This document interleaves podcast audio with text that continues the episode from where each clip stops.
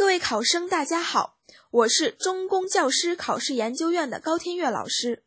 今天的教师资格面试每日一练，由我来为大家示范，希望对大家有所帮助。各位考官好，我今天试讲的题目是法国的启蒙思想家。好，上课。那各位同学，在上课之前呢，老师先跟着大家一起来看一下这幅图片。那么有没有同学能够告诉老师，这个图片里面这个建筑是什么呀？啊，我听到有同学说是在法国巴黎的建筑，但你不知道它叫什么啊？没有关系，那老师下面呢就给同学们简单来介绍一下这个建筑。在巴黎呀，有一座这样纪念法国历史名人的圣殿，它呀就是图片里的这个建筑，它叫先贤祠。那么，在这个建筑里面，共有七十多位对法兰西做出非凡贡献的人享有这一殊荣，而我们所熟知的伟大的启蒙思想家伏尔泰、卢梭就位列其中。他们高举着理性主义的大旗，在当时专制主义、教权主义、特权主义盛行的西欧，扛着这样一个天赋人权、自由平等、主权在民的大旗，给当时。处在黑暗中的人们带来了光明和希望。那么，这就是欧洲的启蒙运动。那么，下面就让我们一起走进这个伟大的思想解放运动，去聆听这些反封建斗士的呐喊。哎，那么同学们来跟老师一起回忆一下，我们上节课呀已经学习了启蒙运动爆发的背景，它的实质。以及各个兴起阶段的代表人物，哎，那么老师在这里啊就要问同学们问题了。那么启蒙运动的经济基础是什么呀？有没有同学来说一下？哎，我看到后面那位同学举手了，好，非常好，你来说一下啊。啊，你说启蒙运动啊是在十七、十八世纪西欧资本主义进一步发展的背景之下诞生的，因为资本主义发展了，所以新兴的资产阶级。就掌握了越来越雄厚的经济实力。那么，新兴的资产阶级是不是当时启蒙运动的阶级基础呀？啊，有同学说是啊，非常好。其正是因为资产阶级的壮大呢，他们的力量一壮大呀，就要求要摆脱封建专制统治以及当时教会的压迫。那么，有没有同学能跟老师说一下？启蒙运动它的思想武器是什么啊？好，后面那位同学你来说啊，你说是因为当时自然科学的突飞猛进，对人们的思考和判断呢，都提供了新的思想武器。哎，非常好，这位同学请坐啊。那么我们启蒙运动啊，正是在文艺复兴以及宗教改革的基础之上进行的。那么文艺复兴和宗教改革呀，解放了当时人们的思想。就为我们启蒙运动呀奠定了思想基础。十七到十八世纪的启蒙运动，就是用理性把人们从宗教神学和封建主义的蒙昧无知中唤醒，使得当时的人们就挣脱了宗教神学的精神束缚。那么，通过这样的一个追求政治民主、权利平等、个人自由的运动，希望去构建一个民主、科学的美好时代。哎，那么同学们呢？猜一猜，说启蒙运动它会首先在哪个国家兴起呢？啊，好，这位同学你来说，你说是英国，为什么呀？啊，英国当时资产阶级最为发达，是吗？那它代表人物有哪些呢？啊，你在教材上找到了，说是洛克和霍布斯，非常好，请坐。启蒙运动确实是最早诞生在英国的，但它发展的高潮呢是在法国。那原因又是为什么呢？那么我们一起呀，就走进这些法国的启蒙思想家。法国启蒙运动的代表人物呢，有伏尔泰、孟德斯鸠和卢梭。那么他们各自又持有什么样的主张呢？那老师就把这个问题交给同学们，就请同学们下面仔细阅读课文，四个人为一个历史小组，去总结一下这三个思想家他们啊各自什么样的主张。那等一下呀，老师会找三个同学分别来扮演三位思想家。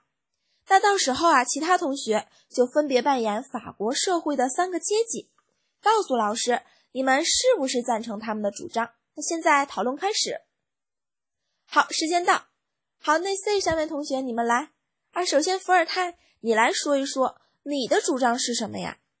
啊，你说你抨击天主教会，倡导君主立宪制，说法律呀应该从人性为出发点，法律面前人人平等。还有什么啊？啊，还提倡天赋人权啊，非常好啊！伏尔泰的思想和主张非常的完整。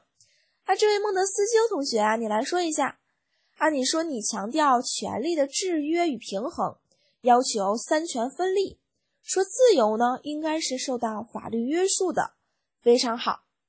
啊，卢梭，你来说一说啊。你说你的主张是社会契约论。重视共同意志，要求人民主权。你同样也赞成人人在法律面前是平等的，并且认为人类不平等的根源是财产的私有。啊，非常好啊！那其他同学听了他们这三位思想家的主张，那你们想想啊，这边这组呢是当时法国的第一阶层，你这一组是第二阶层，最右边的一组啊是第三阶层。那谈一谈你们是否赞成他们的主张啊？啊，好，这一趟他一个代表，让你来说。啊，你说你是第一阶层，你不赞同，因为这三个人呢都反对了教权，提倡平等，是损害了你们这些教士和贵族的利益的。哎，非常好啊，这位同学从这种第一阶层的出发，分析的非常准确啊，请坐。那中间的第二阶层同学，啊，你说你是也是赞同的，是吗？啊，好啊。我们来看第三阶层同学是什么态度啊？第三阶层的态度，他是赞同，而且是非常赞同，是比第二阶层更加去表达了一个思想的。为什么这么强硬啊？啊，你说这三个思想家的观点呢，维护了你们第三阶层的利益，让你们有了自己的权利。哎，非常好啊，请坐，同学们，你们说的都非常好。这三位思想家，他具体的思想啊有所不同，但是他们的本质是一样的，就是都反对了君主专制，否定了教权主义，提倡民主政治、自由平等。那这个呢，就是他们的自共同点啊。哎，那同学们跟着老师啊一起来看这几段材料。那同学们根据这段材料他所说的话呀，来判断一下。他应该是我们说的这三位思想家当中哪一个思想家的著作呀？啊，我们来看第一段材料。啊，这位同学说他是论法的精神，为什么呀？哎，对，非常好，请坐。这个材料里面就提到了要求有权力的制约与平衡，很对啊，这个就是孟德斯鸠论法的精神。那我们再来看第二段材料。哎，好，后面那位同学，你来回答。啊，你说这个也是孟德斯鸠的，为什么呢？因为他提到了三权分立啊。很好，请坐。那么我们来看第三段材料是哪一个思想家的呢？啊，你说第三个才是卢梭的，为什么？你从哪里看到的呀？啊，你看到了非常关键的字，叫做社会契约吗。哎，很好啊，请坐。这位同学说的非常正确。那同学们一起来看这段材料，说人们经自由订立社会契约，社会契约呢就是卢梭啊最典型的思想主张啊。我们来看最后一段材料呢，哎，你们说这个是伏尔泰，为什么呀？啊，因为你说他强调了天赋人权，很好啊，同学们掌握的知识掌握的非常扎实。那么在这堂课最后呀，老师就来给同学们留一个小作业，同学们知道。我们今天啊学习的是启蒙运动的高潮阶段，那么同学们回去找一找资料，启蒙运动和文艺复兴有什么样的联系和区别呀？我们下一堂课来解决这个问题。好，下课。非常感谢各位考生能够认真聆听我的语音示范，更多的教师资格每日一练，请大家关注中公教师网最新动态，希望各位同学早日成师。各位考生，大家好，我是中公教师考试研究院的高天月老师。今天的教师资格面试每日一练由我来为大家示范，希望对大家有所帮助。考官好，关于文艺复兴与启蒙运动的异同点，我是这样认为的：启蒙运动与文艺复兴同样是一场思想解放运动，所不同的是，启蒙运动啊是文艺复兴的继承和发展。具体谈两者不同，我认为需要从三个方面来考虑。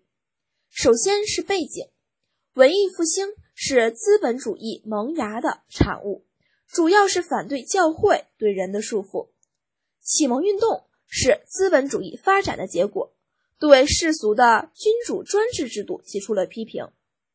从两者的内容来看，文艺复兴倡导人性，旨在摆脱天主教神学的束缚。强调追求现实的幸福，而启蒙运动就前进了一步，高举了理性的旗帜，目的是反对专制主义、教权主义和封建特权，要求追求政治平等和经济自由。从两者的影响上来看，文艺复兴推动了科学事业的发展，启迪了欧洲范围内的宗教改革浪潮，而启蒙思想。是在科学事业发展的前提下出现的。启蒙运动打击了专制主义的世俗统治，启迪了欧洲乃至世界范围内资产阶级革命的浪潮。各位考官，我的回答完毕。非常感谢各位考生能够认真聆听完我的语音示范。更多教师资格每日一练，请大家关注中公教师网最新动态。希望各位同学早日成师。